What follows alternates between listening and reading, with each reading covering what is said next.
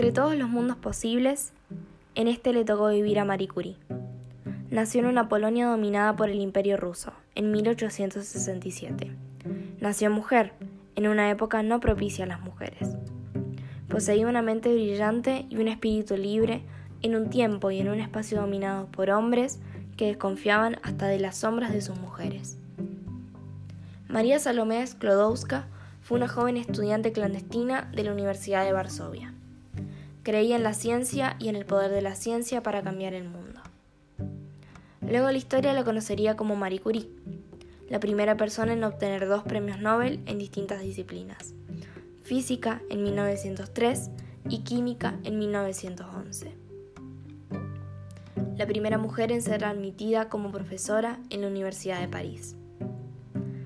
Fue pionera en el estudio y la aplicación de la radiactividad y a pesar de poseer la ciudadanía francesa, nunca renunció a su patria ni a su identidad.